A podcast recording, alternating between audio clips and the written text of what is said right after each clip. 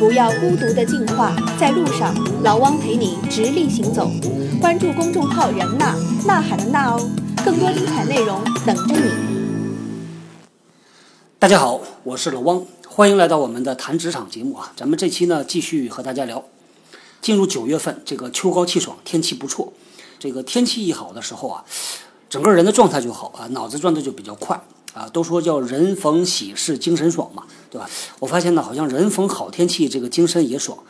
以前朝九晚五上班的时候呢，好像对于天气的变化感知的特别的弱，天气热不热、晴不晴，甚至下不下雨，往往是没啥感觉的。啊，但是现在呢，呃，不上班啊，所以在家里面待着呢，就发现对于天气啊，啊，敏感度高了很多啊，真正做到天人合一了。这个天气好，人就会好很多。一个小建议送给我们在平时上班啊，尤其在办公楼里边啊，天天吹着空调恒温的这个朋友啊，有时间到室外来活动一下，出出汗，运动一下，对于身体健康是有好处的，对于脑子转得快啊，也是有好处的。好，那我们言归正传啊，在上期节目呢，和大家提到了大脑的偏好这个话题啊，专门和大家聊了一聊这个大脑的使用的偏好。按照脑科学的理论呢，大脑呢是有左脑偏好，也有右脑偏好的，我们叫左脑型和右脑型，对吧？那不知道各位听完节目之后啊，有没有去回顾啊、反思你自己的思维偏好类型是啥样的啊？有没有去分析一下你在工作啊、生活里边啊，平时你做的决定，你获取的信息啊，你脱口而出说出来的那些话，受到了你的思维模式多大的影响？因为我看到呢，后来在微信公众号里边啊，包括在微博里边，有朋友在问啊，说怎么样的能够提高自己的这个左脑右脑啊？有人说我自己是一个典型的左脑型，那怎么样能够提高我的右脑呢？啊，这个办法呢很多啊，但是我们简单的说一下怎么发展。发展的原则呢，其实和发展一个人的能力有点像。首先你要知道自己擅长什么和不擅长什么。你的偏好是什么？这个叫自我觉察嘛，对吧？那么第二个呢，就是把擅长的变成你的优势，把不擅长的那个短板补起来，能够接近平均值就行啊。方法论是这样的。咱们再回到这个大脑的发展上面，你可以分析和观察自己在平时工作里边的行为表现，你的思维方式啊，进而再分析出这个你是左脑还是右脑偏好，然后呢，就可以有针对性的去训练你的右脑。去训练你的左脑，比如说啊，举个最简单的例子，你可以跟自己讲，你说在今天一整天里边，我遇到问题，我就多用我的右脑思维。右脑思维是什么思维呢？啊，就是用直觉来思维，更多的关注的是未来，关注的是机会，关注的是可能性啊。相对而言的啊，这个左脑呢，就是更多的使用一步一步的分析呀，用逻辑分析，用判断啊，看对错这是左脑的思维。所以你可以有意识的在特定的时间，比如说一天两天里边，你就多用右脑啊，在另外的时间呢，你就多用左脑。我自己这段时间呢，也在尝试啊，觉得特别的有意思啊。我自己属于典型的天生右脑型。但是呢，在后天的工作里边呢，被大量的训练和要求使用左脑，呃，遇到事儿的时候，我的第一个反应其实还是右脑。我呢就自己尝试着多用右脑，我发现真的是很舒服、很放松的。很多时候啊，用直觉啊，确实比逻辑推理来的结论要快得多。而且呢，事后去验证，可能没准也是对的。但是呢，呃，到底有多靠谱，这个可不一定。往往呢，这种天马行空、胡思乱想能够带来一些灵感，但是对于解决问题啊、分析问题啊，呃，不见得百分百的好用。举个最简单例子啊，比如说，呃，在混沌学里边有一个特别经典的例子啊，很多人啊拿来讲，就是那个蝴蝶呃扇动翅膀引起风暴的例子啊。话说这个南美洲的蝴蝶啊扇动几下翅膀，可能呢几个礼拜以后在北美洲掀起一场风暴啊。这个例子大概就是这样。很多人呢，在讲课呀、写书啊、这这个做什么分析的时候，总会拿这个东西出来讲。但是我们问一下，蝴蝶扇动翅膀到产生风暴，这个中间要有多少个步骤，要满足多少条件啊？恐怕没人能说得清楚，对吧？但是为啥这么多人相信呢？啊，因为觉得听下来有道理呀。那这个道理从哪儿出来的呢？其实没有经过那么多的。逻辑分析和判断，只是基于直觉，对吧？就是很多人呢听到一个信息，然后马上跳到结论，这个时候他用的就是右脑。所以大家可以回顾自己啊，在平时生活里边啊，用右脑多还是用左脑多啊？第一反应到底是啥？做有态度的节目，给有态度的你。在 APP 中点击播放按钮下方的订阅，就不会错过更新啦。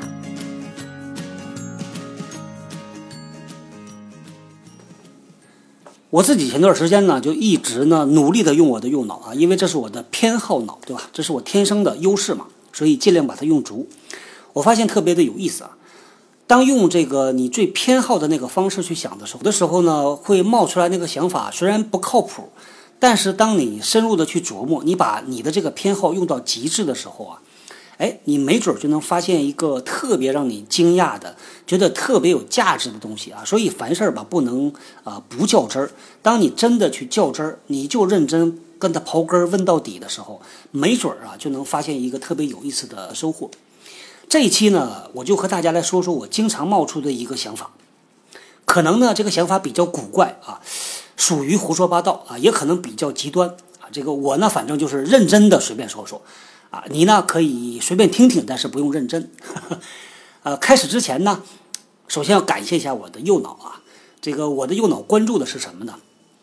他关注的是未来，关注的是各种各样的可能性，关注的是机会。他所习惯的方式就是从宏观的角度去看待问题啊。所以很多特别纷繁复杂的想法呢。我后来总结啊，发现都有这么几种特征啊，就是想到的东西都是未来，都是可能性，都是机会，都是宏观，啊，所以一会儿呢，我把我的想法讲完，大家也可以帮我一起来分析，是不是符合这些特点啊？好，咱们来说说我这个经常控制不了冒出来的想法啊。这个想法呢，是关于生和死的，是关于时间的啊。再延伸一点的话呢，是关于历史和哲学的。有一次呢，我走在商场里边啊，这个周围人特别多，人声鼎沸。哎，我忽然间啊，就想到，我说，再过几十年，我现在眼前看到的这个所有的人，应该都死了。那再拓展一点呢，现在我在电视里边、新闻里边看到的所有的人，我能够见到的、认识的所有的人，都会死掉。再进一步，一百年以后，现在这个世界上所有的人都会死掉，对吧？那么，对于这个一百年以后的那个世界，对于我们现在的人类来说呢啊，是不是可以算作另外的一个世界？虽然叫地球啊，虽然中国还叫中国，美国还叫美国啊，但是那个世界和我们现在是不是不同的？五百年前的地球啊，对于现在的人类来说呢，是不是也是另外一个世界啊？这个问题呢，说实话，这个比较的诡异啊，也比较的拗口啊。如果平时啊想到了也就想到了，但是呢，那段时间呢，我就想刻意的把这个想法推到极致，看看能得到什么结论啊，所以我就尝试着做了一个分析啊。接下来我把我这个思路啊和大家来说一说啊啊，如果啊我们把宋朝的一个人拉到今年，拉到二零一六年，最大的一个可能性，他会认为他来到了另外一个世界，对吧？我们平时呢，在电视啊、杂志啊、小说里边，经常会看到什么外星文明，看到所谓的平行世界，所谓的神鬼的世界，对吧？那些呢，其实都太遥远。那个和我们完全不同的世界呢，我觉得没那么的遥远，就在五百年前，就在五百年后。对于我们来说呢，啊，这个我们的一个真实的我们的世界，其实呢，就是我们眼前的这个世界。我不知道有没有把这个问题说清楚啊？我把这个一直思考的这个问题起了个特殊的名字，叫做“我们的世界只有一百年”。换句话说啊，不管人类的历史有多长，在地球几十亿年的这个历史长河里边呢，我们的世界啊，我说的这个“我们”是谁呢？就是听节目的你和现在在这儿讲话的我，我们的世界只有一百年。其他的世界啊，另外的世界和我们没有什么关系。可能有的人会这么说：说再往前五百年啊，我们有祖先，对吧？你再往后推个五百年，我们还有后代啊。但是我这么想，其实要不了五百年啊，只要一百年，我们每一个人的后代呢，就会繁衍出四代人到五代人，对吧？在中国曾经有这么一个说法，叫做“五福之内为亲”，啊，就是如果从你开始往上算的话啊，你会有父亲、祖父、曾祖、高祖，再往上那不是你的亲戚了，再往下同样超过五代、超过五辈人啊，这就不算亲戚了，这才是一百年。五百年之后呢，可能完全没有关系了。有可能北京人还是爱吃烤鸭，对吧？美国人还是爱喝咖啡，但是他们所生存的那个世界和我们的世界就完完全全不一样了。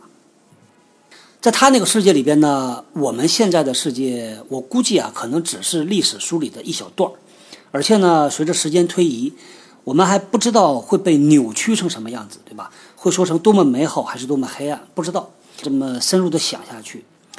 我觉得我们和过去未来的人类啊，其实呢是生活在两个平行世界里边啊，看起来貌似有千丝万缕的联系，但实际上和我们一点关系都没有。想要你就得不到。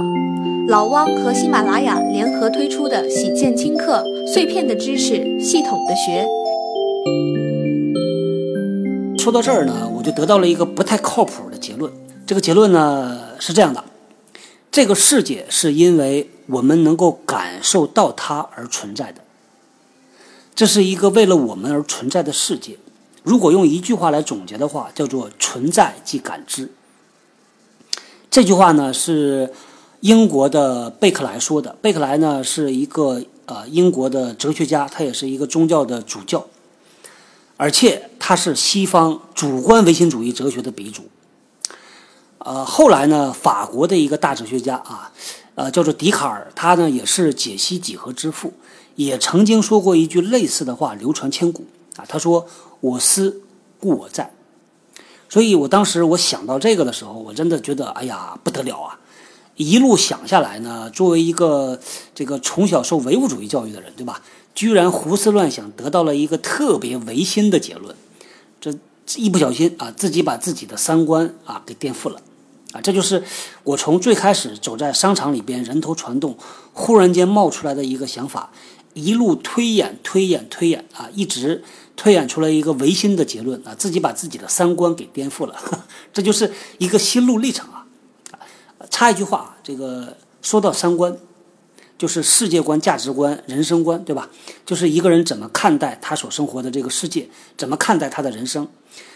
说颠覆三观啊，但是实际上呢，这个三观是非常非常难被撼动，更别说颠覆了啊。这个唯一改变你三观的办法很简单，就是用一种世界观去替代另外一种世界观，用一个主义去替代另外一个主义。反正这个东西吧，如果一形成是深入骨髓啊，基本上是很难改的。我刚才呢啰嗦了那么多啊，不知道各位有没有呃听得懂，有没有跟得上，有没有觉得那是胡说八道啊？刚才那个观念呢叫做历史时空观，它属于哲学的一个分支领域。这个凡是哲学问题啊，特别容易搞得似是而非啊。我自己的体会呢是这样的：开始的时候呢想的挺明白的。但是呢，再一想啊，发现又糊涂了。这个几次之后呢，很多很多人呢，这个我估计和我差不多就不想了啊。只有极少数的人还会一直想啊想啊，这个较真儿啊想下去。到最后，一部分人变成神经病啊，一部分人变成哲学家啊。所以呢，我的选择是不能再瞎想下去了。啊，到这里这个差不多，我把我的这个思考的过程跟大家这个分析了一下啊。在这个戏剧表演上啊，有一种状态叫做孤独的当众，当众的孤独。我以前呢一直就抓不住这个感觉，觉得这个说法挺有意思的，但是呢一直找不到这个感觉，从来没体会过什么叫做孤独的当众，当众的孤独。哎，但是有一次，我坐地铁的时候啊，这个周围人特别多啊，人潮汹涌。当时虽然呢是人和人都贴在一起了，挤在一块儿了，那个胳膊抬不起来。你如果抬起来就放不下去啊，到这个状态，哎，就在那一个时刻，我突然间感觉到啊，这个他们其实离我很遥远啊。就在那个时刻呢，我就感受到了这种所谓的叫当众的孤独。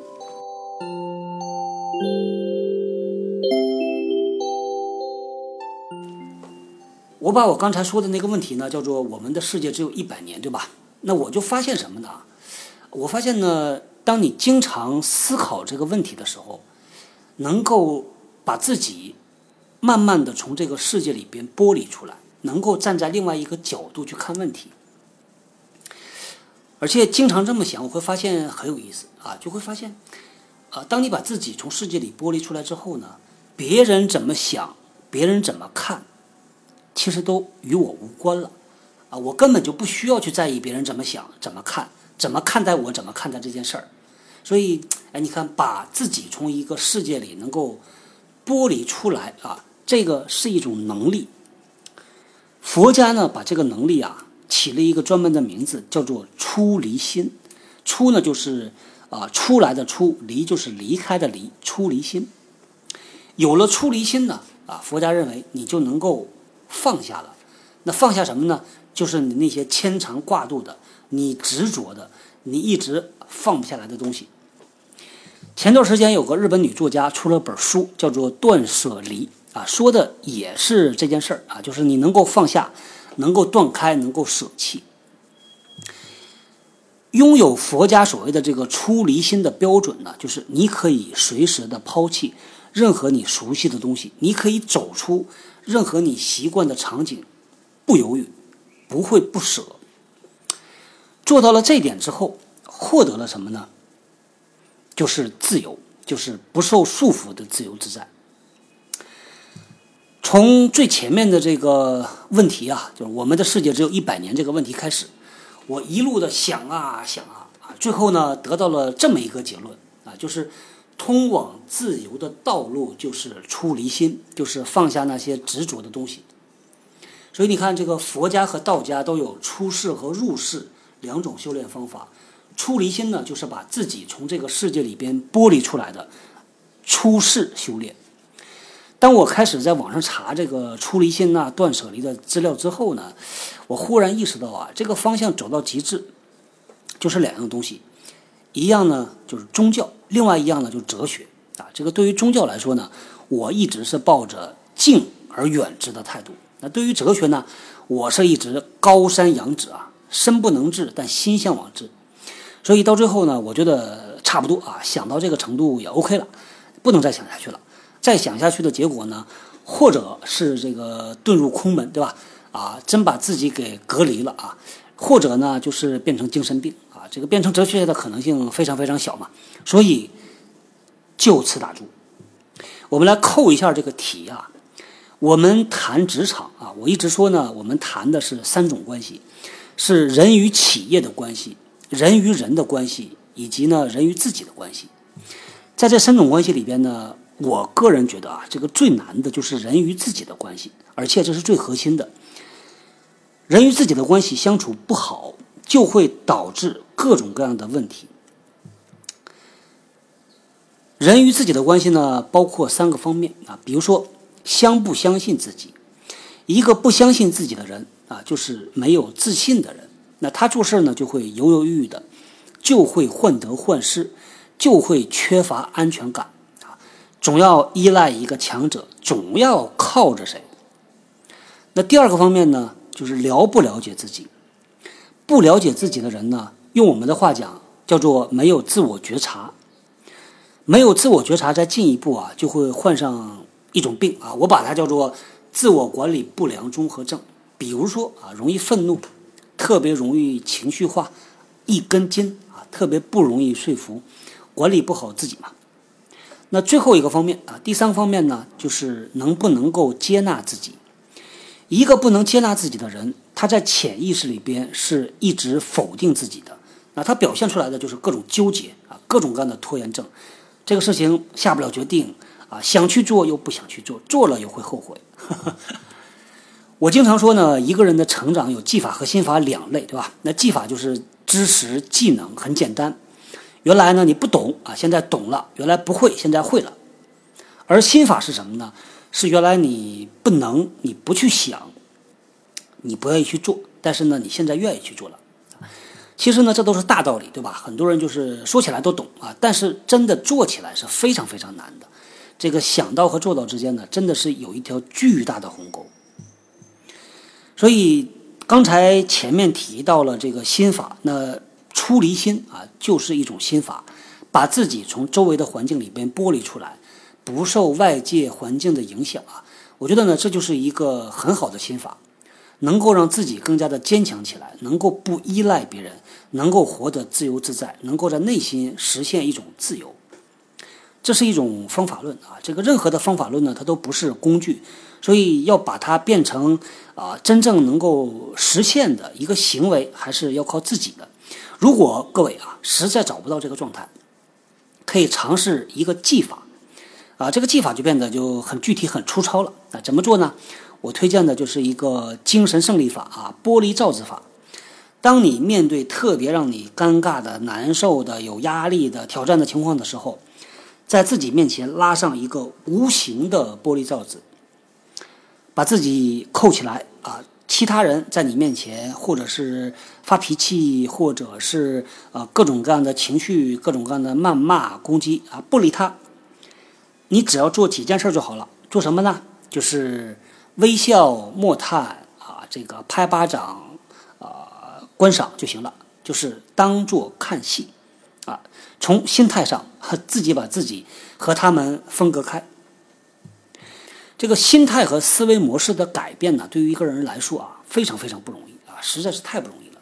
那今天呢，呃，胡乱的抛一个话题啊，说实话，我不知道各位啊有没有坚持听到这里啊，几乎把这个节目听完啊，因为这个话题呢，我觉得想说清楚特别的不容易。想把它掌控的很好啊，能够把前因后果啊都跟大家讲清楚也不太容易。但是呢，我觉得还是想讲一下，因为这也是我自己锻炼我自己极致的使用右脑的一个方法啊。这个不知道对错啊，只是自己的一个尝试。呃，大家有不同的想法、不同的意见，也欢迎啊，这个微信、微博啊，把你的想法分享出来啊。反正这个事儿挺有意思的啊。虽然说这个 no pain no gain，对吧？一个人成长的过程里边，一定会碰到很多让他痛苦的过程。但是呢，哎，一路走过来也会看到很多不同的风景啊，经历很多特别有意思的事儿，以前从来没经历过啊。所以今天呢，和大家这个胡乱的抛砖引玉啊，讲一些胡说八道的莫名其妙的这个话题，引出一个心法的修炼的话题啊。这个最后呢，引用荣格的一句话啊，荣格曾经问过一句，他说：“你究竟愿意做一个好人，还是做一个完整的人？”把这个问题留给各位。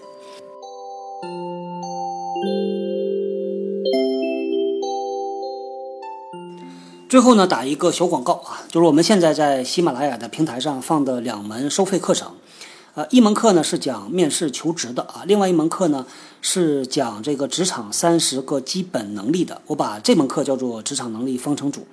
这个有需要的同学啊，欢迎到喜马拉雅上面搜索“喜见轻课”。啊，你可以看到啊，这两门课程，这两门课呢都有这个零售版，也有打了八三折的套装版啊。大家如果有需求啊，可以按需采购。要特别特别感谢大家的支持啊，因为我看到这两门课已经卖了一万多次，这个对于我来说啊，真的是一个巨大的鼓励啊。好，那么咱们这期节目就聊到这里，我们下期接着聊，拜拜。本节目由执剑团队诚意制作，团队打造的直建 Hotline 也可以通过人纳公众号一键进入，已经有超过两千名的小伙伴加入，在这里，让真实的职场人解决你真实的职场难题。